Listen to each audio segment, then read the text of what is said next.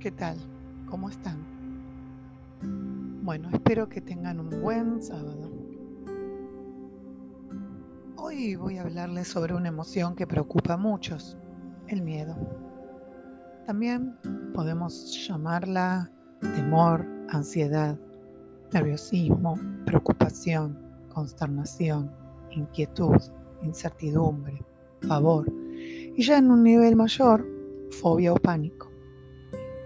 Primero, tenemos que recordar que la emoción no es buena ni mala. Lo que hacemos con ella es lo que tiene una valencia positiva o negativa. Y cada emoción fuerte, dice el experto Daniel Goldman, tiene en su raíz un impulso hacia la acción y manejar esos impulsos resulta básico para nuestro equilibrio emocional. En estos tiempos algunos medios y redes sociales nos transmiten miedo, mucho miedo. Otras predican que todo es mentira. Y yo creo que tenemos que tomar el camino medio. Yo pienso que el virus existe, que hay personas enfermas y lamentablemente han fallecido muchas a nivel mundial. Y creo que lo mejor es no dejarse paralizar por el miedo, pero a la vez ser cautos tomar las medidas de salud e higiene que los expertos nos indican. Y si no creen eh, tanto en lo que nos indican, ser respetuosos con los demás y por respeto a los demás, acatar las normas. Para quienes están sintiendo mucho miedo y ansiedad, les digo que no se sientan mal por eso, pero pónganse ya a trabajar sobre esas emociones, porque necesitamos permitir a nuestros circuitos emocionales cerebrales adquirir una nueva comprensión. El doctor Norberto Levi nos dice que el miedo es la sensación de angustia que se produce entre la percepción de una amenaza y hoy el virus nos amenaza, la inseguridad también, la falta de trabajo para algunos también. Pero nuestra respuesta interior es muy importante porque según sea su calidad, actuará atenuando o agravando lo que sentimos. Pero el miedo en sí no es el problema. El miedo nos indica que hay un problema. Así que tenemos que a buscar soluciones y ver con qué recursos contamos.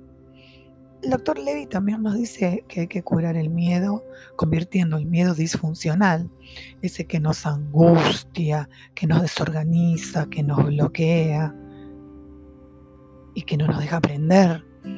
El miedo funcional, el que pone en marcha la tarea de reequilibrar una desproporción que sentimos entre el peligro que enfrentamos y los recursos con los que contamos. Y es verdad que el virus nos genera mucha incertidumbre porque parecería que nadie sabe cómo se contagia, nadie sabe cómo le va a resultar si se lo contagia. Entonces, creo que es normal que una parte nuestra sienta algo de miedo. Pero un psicólogo que a mí me encanta, Víctor Coopers, dice que podemos superar los miedos y los obstáculos también. Y nos regala dos citas que me gustaría compartir con ustedes para que las piensen. Mark Twain decía, ser valiente no es no tener miedo, sino enfrentarse a ellos. Esto no quiere decir que vamos a salir a la calle, a caminar y rodearnos de gente sin ninguna protección o hacer una fiesta. No, no, no todo lo contrario. Ser valiente es poder mantenernos lo más aislados posibles y respetar lo que los médicos nos están pidiendo. Hay otra cita de Henry Ford que se lee, los obstáculos son esas cosas que uno ve cuando aparta los ojos de su meta y creo que tenemos que empezar a replantearnos nuestras metas si no las tienen en claro o si las tienen en claro, ver cuáles son los obstáculos y ver soluciones, es decir, concentrarnos en soluciones y no en problemas. Eh, Víctor Coopers insiste en que si queremos dirigir nuestras vidas, debemos hacernos cargo del control de nuestras acciones. Debemos ser proactivos y poner las causas que provoquen los efectos que deseamos. Él dice que Stephen Covey, otro experto, explica que entre un estímulo externo y tu reacción hay una decisión.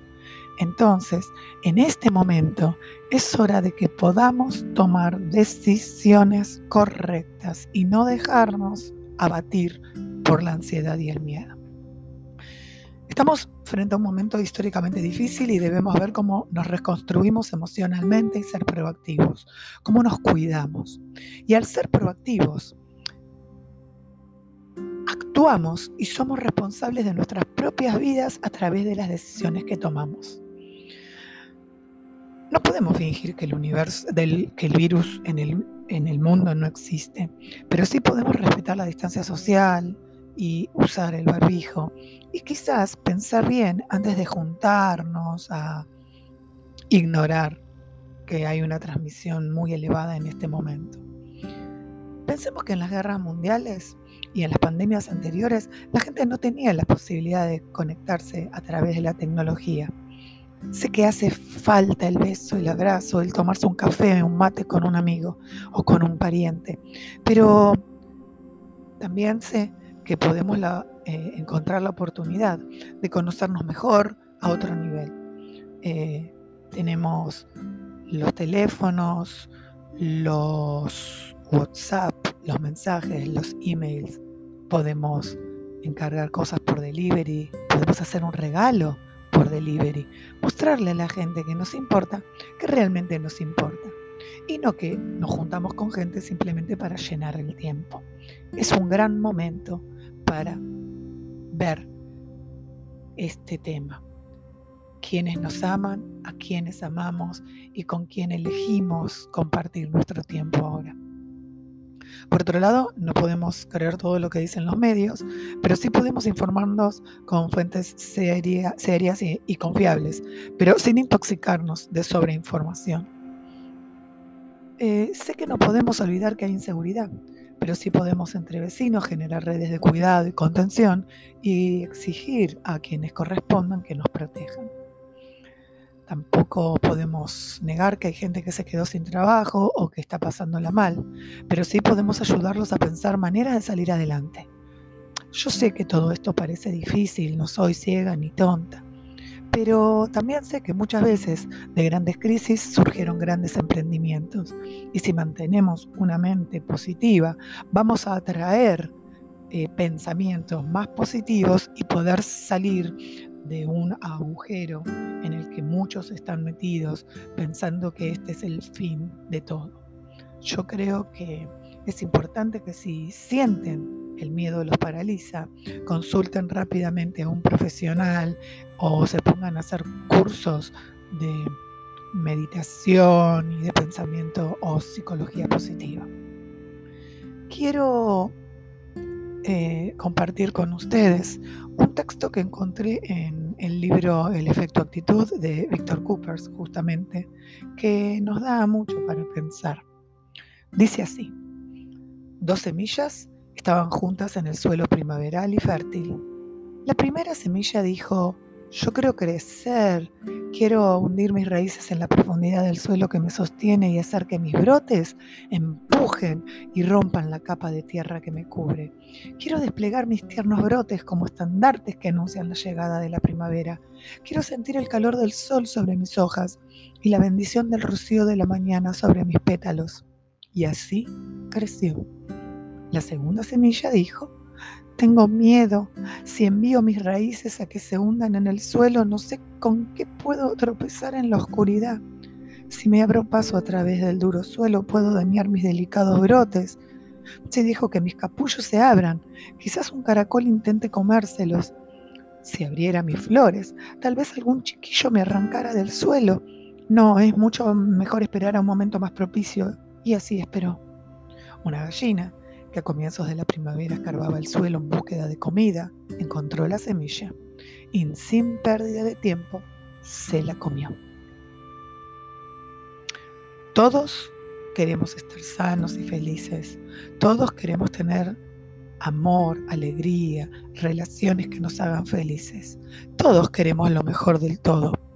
Pero lo que necesitamos en este momento es vencer nuestros miedos y atrevernos a perseguir perseguir nuestros objetivos, quizás de un modo diferente al que conocíamos, pero tenemos que reconfigurarnos. Sé que no es fácil, pero sé que es posible.